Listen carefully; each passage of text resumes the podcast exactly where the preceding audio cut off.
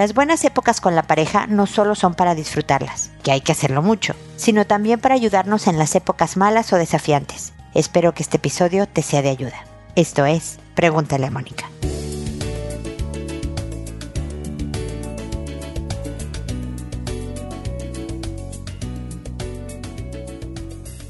Bienvenidos amigos una vez más a Pregúntale a Mónica. Soy Mónica Bulnes de Lara, como siempre, feliz de encontrarme con ustedes en este espacio que siempre se esfuerza por mejorar la relación de pareja. Ustedes saben que soy pro familia, ¿no? Si podemos evitar una separación, si podemos evitar un rompimiento, pues hay que intentarlo porque somos muy felices en pareja, en una buena relación, en una mala relación no somos felices desde luego, y también los hijos se benefician muchísimo si los padres permanecen juntos y bien. Esas son las condiciones, porque permanecer juntos y mal no es bueno para los hijos, es solo si estamos bien y tranquilos. Y por eso estas herramientas, estos comentarios que trato de hacer en este programa para promover que nos mantengamos juntos. Y para eso sirven las buenas épocas. Este es el episodio de hoy. Las buenas épocas cuando estamos contentos, cuando no estamos discutiendo, cuando sentimos que nos queremos mucho y que me caes bien y yo te caigo bien. Esas rachas que tenemos con la pareja, que yo espero que sean mucho más que las malas rachas, hay que no solo pasarla bien, disfrutarlas tremendamente porque pues estamos felices el uno con el otro, pero también sirven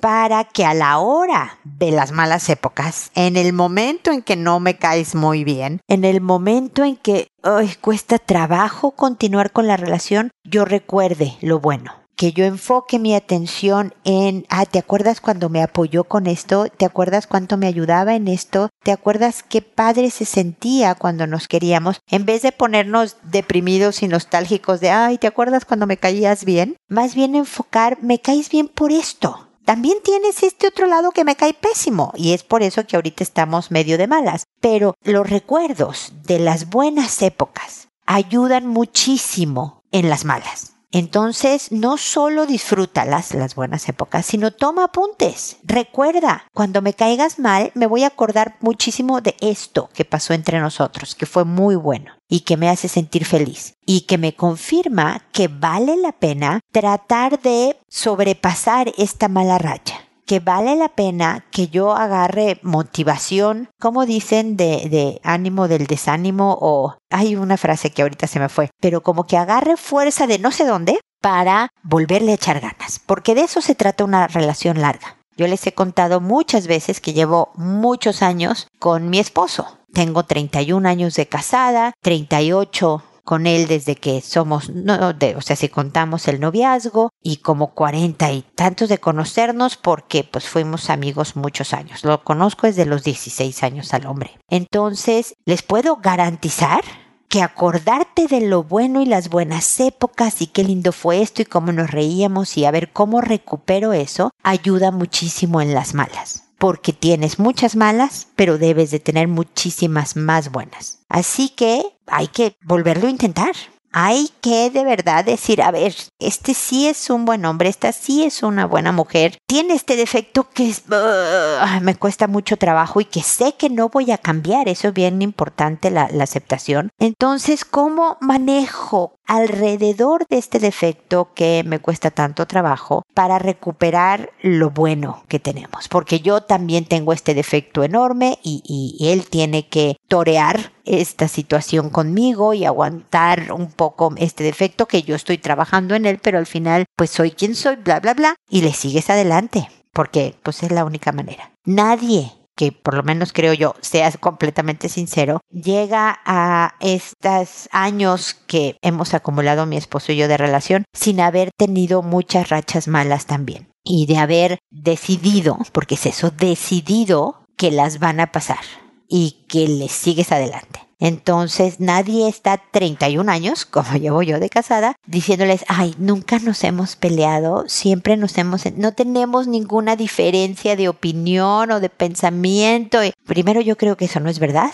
Y segundo, yo creo que las discusiones ayudan a acomodar cosas y a conocernos. Y lo maravilloso, eso sí les puedo decir, lo maravilloso de estar tantos años, décadas con una persona, es que realmente puedes ser tú. Y sabes que vas a ser querida de todas maneras. Desde luego no te sobrepases en los defectos, ¿no? No de que, ah, bueno, como ya me conoces, ahí te va, ¿no? Pero, pero esa sensación de que me conoce entera y está bien, y ahí vamos, es de verdad maravillosa. Yo espero que cada uno de ustedes que esté en una relación de pareja la tenga y la disfrute y le ayude definitivamente en las épocas que no son tan buenas. Este es mi comentario del día de hoy, espero que sea de utilidad y recuerden siempre me pueden comentar, consultar, opinar desde mi página en www.preguntaleamónica.com en el botón de envíame tu pregunta, me llega a mi correo personal y yo ahí recibo sus consultas para los temas de mi especialidad este que es la pareja, la familia y pues la persona misma, ¿no? Así que espero que sigamos en contacto.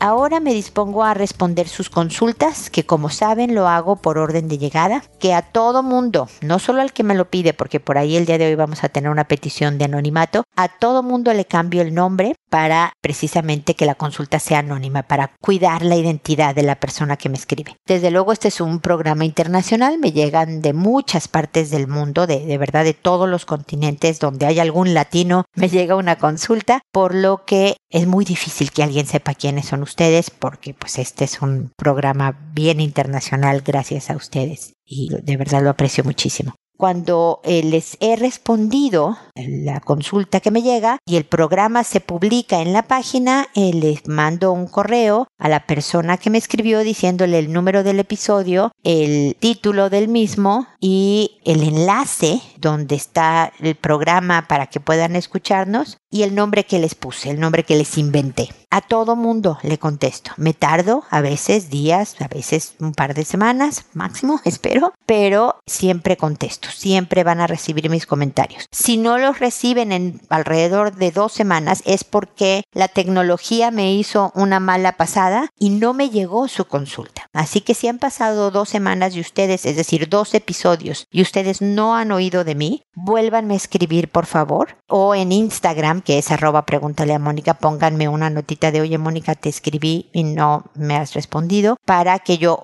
busque en las entrañas de la cibernética dónde quedó su correo o definitivamente me vuelvan a enviar su consulta por favor para recibir mis comentarios. Contesto por audio, es decir, en este programa, en este podcast, y no les respondo directamente a su correo para alcanzar a más gente. Saben que me oyen más gentes de las que me escriben y por lo tanto creo que pudieran servirle alguno de mis comentarios a alguien que esté pasando por algo similar.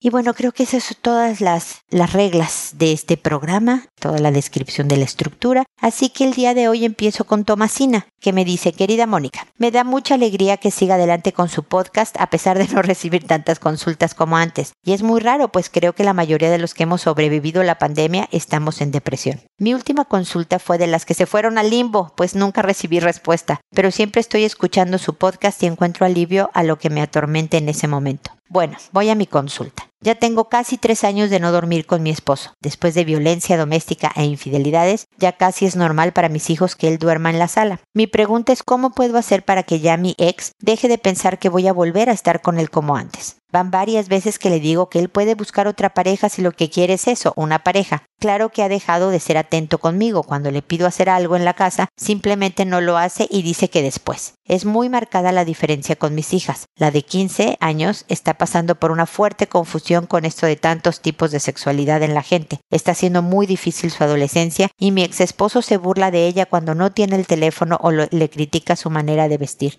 Según él, cambió su religión a cristiano, pero estoy segura que lo hace para tratar de conmover y que yo vuelva con él. Como ya pasó el tiempo, está siendo igual que antes, pero ya no asiste a su iglesia como antes y critica a la gente. Mónica, mi único espacio en la casa es mi cama, pues el cuarto es de mi hija mayor que ya el próximo año se va a la universidad. Mónica, estoy deprimida. Muchas veces pienso que morirme sería la solución a mi vida. La carga es muy pesada. Trabajo de más para no estar en la casa. Mi cuerpo me pide descanso, pero no puedo ni sentarme en la sala a ver la tele. Me siento acosada. Empecé a tomar clases de pintura a cambio de limpiar la casa de la maestra, pero no me siento mejor. ¿Qué hago? Ayúdame por favor. Mi querida Tomasina, gracias por su consulta. Lo primero que tengo que eh, hacer es disculparme por esta consulta que se fue al limbo cibernético, se perdió en quién sabe dónde y no me llegó. Recuerda siempre que, que insistirme, dame lata, ¿no? O sea, oye Mónica, no me has contestado, ¿qué onda? porque de repente, sobre todo tuve una mala racha que creo que ya pasó de no recibir las consultas, ¿no? Pero ahora estoy aquí y de verdad mi intención siempre es responderlas. Gracias por seguirme escuchando y por insistir con esta consulta que afortunadamente sí me llegó. Y desde luego, Tomasina, que traes una carga de estrés muy elevada, un cansancio acumulado por todas las circunstancias que me describes, y desde luego no puedes ver las ventajas de, las, de la pintura, por ejemplo, te voy a dar otras ideas, pero de la pintura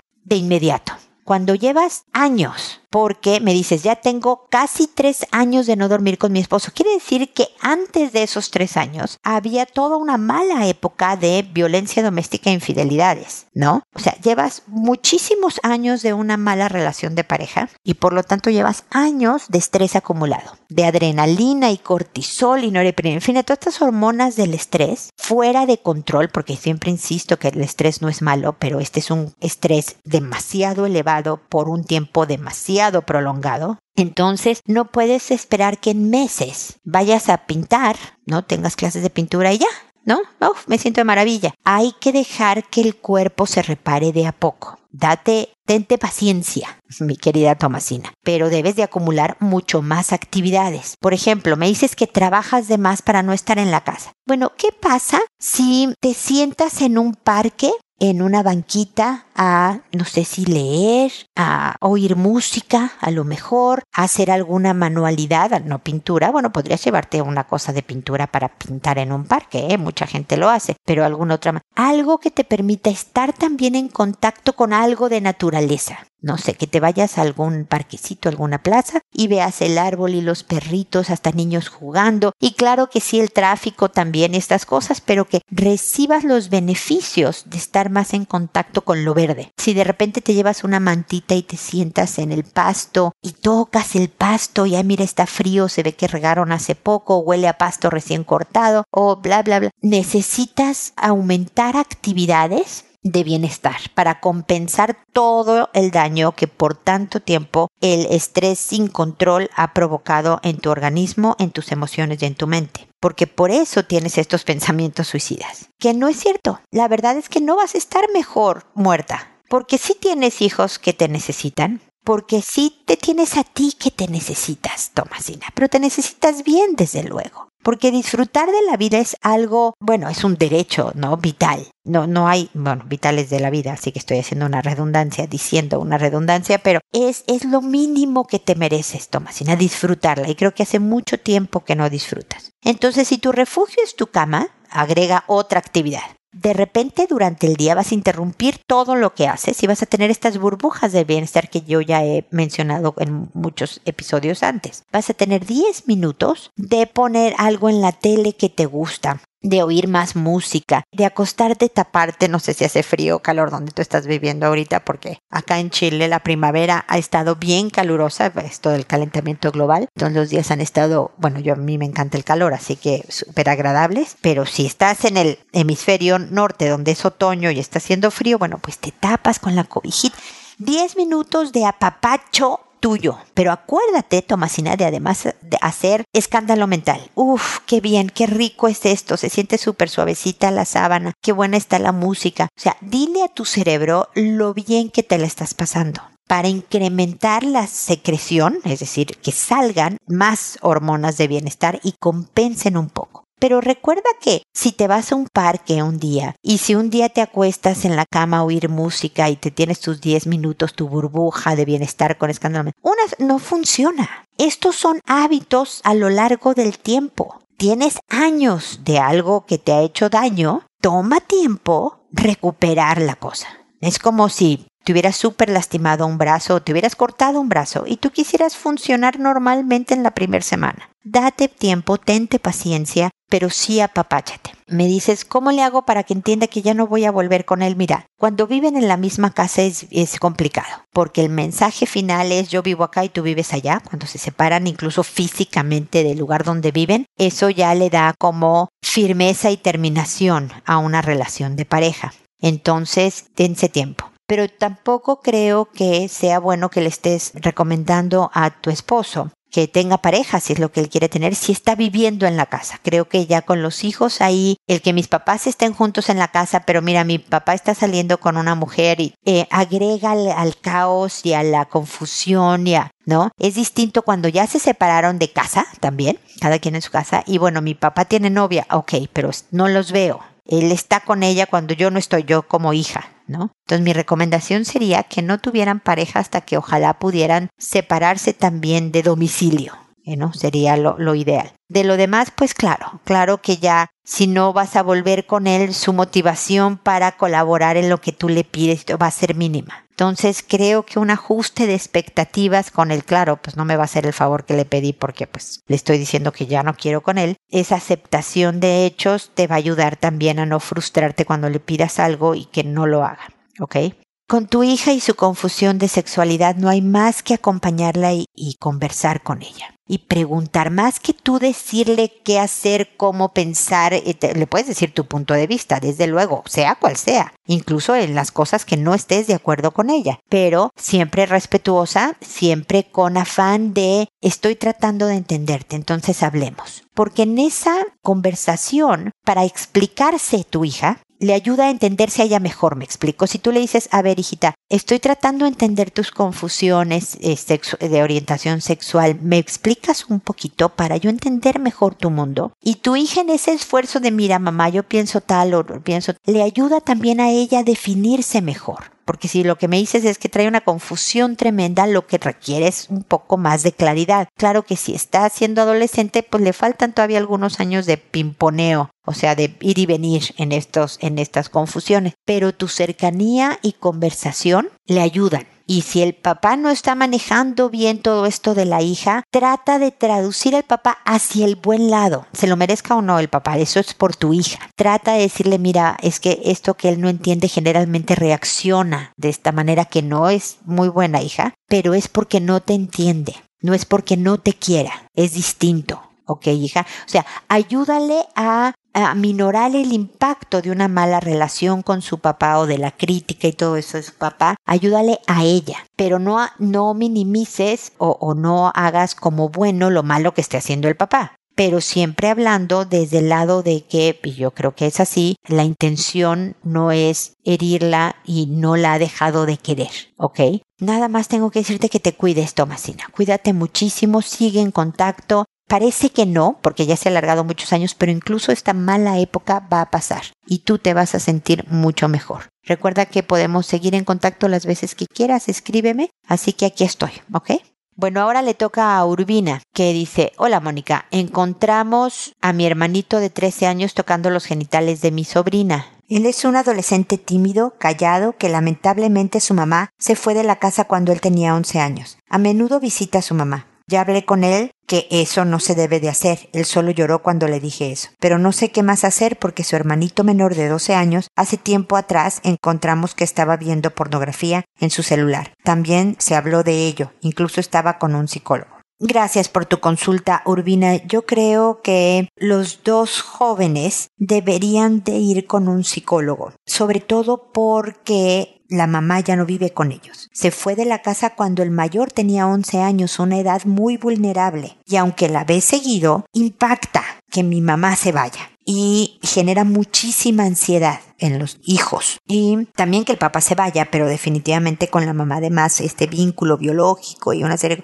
puede ser algo impactante. Y, y esté sacando ansiedades de maneras muy dañinas como es abusar sexualmente de su prima. No solo es decirle a un joven que eso no se hace, es un delito y le hace un daño irreparable a las personas de las que abusa. Entonces, hablar con él para decirle, mira, yo creo que a lo mejor conmigo, que soy tu hermana, no, no tienes como que la confianza para contarme una serie de cosas, pero a lo mejor hablar con un psicólogo te pueda servir, porque a él le puedes contar o a ella absolutamente todo, va a haber absoluta confidencialidad, no nos va a decir nada, a menos que estés pensando en hacerte daño o en hacer un daño a alguien más, pero fuera de eso no tiene por qué contarnos nada y tú te sientas más cómodo para ayudarte a conocerte mejor y a manejarte mejor porque este tema de, de, sexualidad pues es uno que puede marcar tu vida. Y decirle con estas palabras, ¿no? El que te falle el autocontrol. A los 13 años es lógico que no esté bien desarrollado el autocontrol, pero de una manera tal que sabiendo que es algo malo, vayas y de todas maneras te gane la curiosidad o el impulso sexual, ¿no? Y, ataques a la sobrina. Yo sé que no la agarró con fuerza, le tapó la boca mientras que ella gritaba. A lo mejor fue eh, algo mucho más tranquilo, pero igual es un ataque, es un abuso. Y por lo tanto es importante que este niño reciba el apoyo que requiere por mucho tiempo. Desde luego el de 12 años, y ya está yendo con la psicóloga, y, y además, porque él también perdió a la mamá hace dos años, o sea, cuando él tenía nueve, que está empezando la pubertad, que también es una edad vulnerable, es, está muy bien eso. Es normal que de repente vean pornografía, pero desde luego hay que ser más estrechos en la supervisión, en la configuración de los aparatos. Yo sé que a los 12, 13 años los niños son expertos en quitar todo tipo de configuraciones para entrar a donde quieran entrar, pero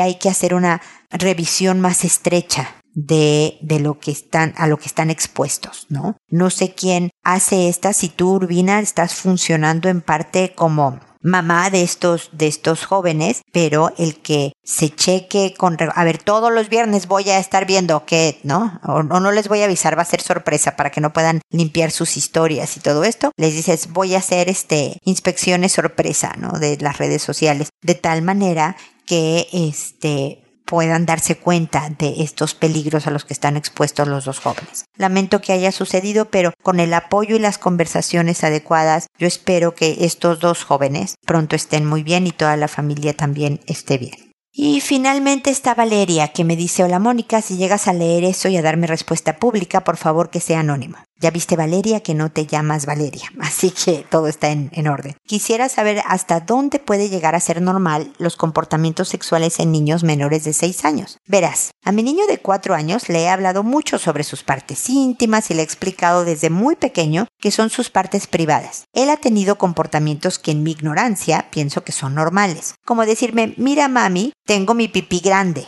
o yo encontrarlo tocándose, pues sé que ellos tienen que explorar su cuerpo. Siempre le digo que eso lo haga cuando esté solo y que nadie más lo tiene que mirar o tocar. Pero ya ha hecho algo que digo que no puede ser normal. Me pega su pene mientras está erecto. La última vez estaba acostada de espalda y sentí cómo se me acercó. Pensé que me iba a abrazar cuando, cuando siento que estaba cogiéndose su pene y frotándolo en mi espalda. Lo toqué y estaba erecto. No le miento, lo regañé. No supe actuar ante eso. Le pregunté luego que estuvimos calmados si él ha visto a alguien hacer eso o si alguien le hace eso. Me dice que no. Luego me dio respuesta que estaba jugando con un carrito y el carrito le dijo que lo hiciera. No sé si esto sea comportamiento normal o sean señales de abuso sexual. Gracias por tu atención, Mónica. Mira, Valeria, es muy buena tu consulta porque yo creo que para muchos papás está esa duda de a ver qué es normal y qué ya es preocupante. ¿No? Y como cada niño es su mundo particular, cada niño tiene su propia personalidad, su estilo, la dinámica familiar es solo esa para ellos y demás, viven la sexualidad de diferentes maneras. Lo que me dices es normal, tu hijo descubrió que tiene genitales y que se siente agradable cuando los frota o cuando me explico, entonces está haciendo, pero puede volverse muy sexualizado y es ahí donde empieza a no estar tan bien. Algo que te recomiendo igual a ti, Urbina, si me sigues escuchando y que no lo dije cuando te respondí a ti, pero entra dentro del mismo campo, es muy bueno que tanto estos jóvenes de 13 y 12 años como este niñito de 4 tengan además una actividad física regular. No que le des una pelota y salga a pelotear 10 minutos, no, una clase de fútbol, más allá del deporte que hagan en, la escuela. Necesita sacar esta energía de otra forma para que estén más cansados de entrada y de verdad el, impulso se modere. Entonces una actividad física que de verdad sea intensa les puede ayudar. no te sientas mal porque lo regañaste, realmente somos humanos y este tipo de, de sorpresas no, son lo que nos hace reaccionar. Lo que sí sugiero siempre, no, tú no dices que lo hayas hecho, Valeria, pero para otros papás, no golpear, ¿no? El decir, sabes que esto no es adecuado, esto no se hace, es lógico decirlo, pero definitivamente no es suficiente, ¿no? Es natural el que pues le digas a un hijo, sobre todo al momento en que sientes lo que está haciendo, esto no, esto no, se hace lo que le dices, a ver, esto es en tu, en tu cuarto, bla, bla, bla, pero también hay que reducir la instancia porque se puede lastimar, porque lo puede agarrar como un hábito de desahogo de ansiedad y por lo tanto no es tan bueno. No es nada preocupante por el momento. Si tú lo ves absolutamente sexualizado en sus conversaciones, en su comportamiento, pudiera ser un indicio de abuso. Pero por lo que me cuentas hasta ahorita, Valeria, no. Nada más descubrió en su cuerpo algo que es entretenido y a los cuatro años es no difícil, es imposible saber, ah, mira, esto es,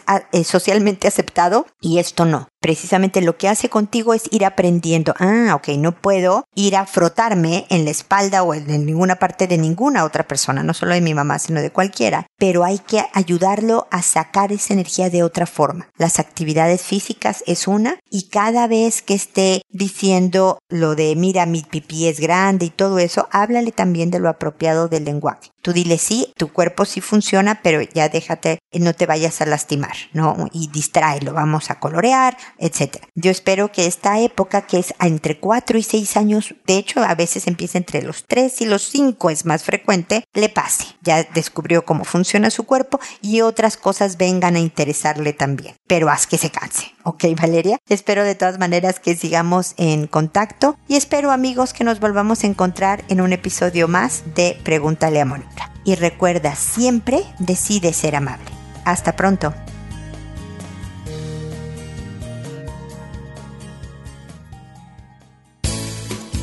¿Problemas en tus relaciones? No te preocupes, manda tu caso, juntos encontraremos la solución. www.preguntaleamónica.com Recuerda que tu familia es lo más importante.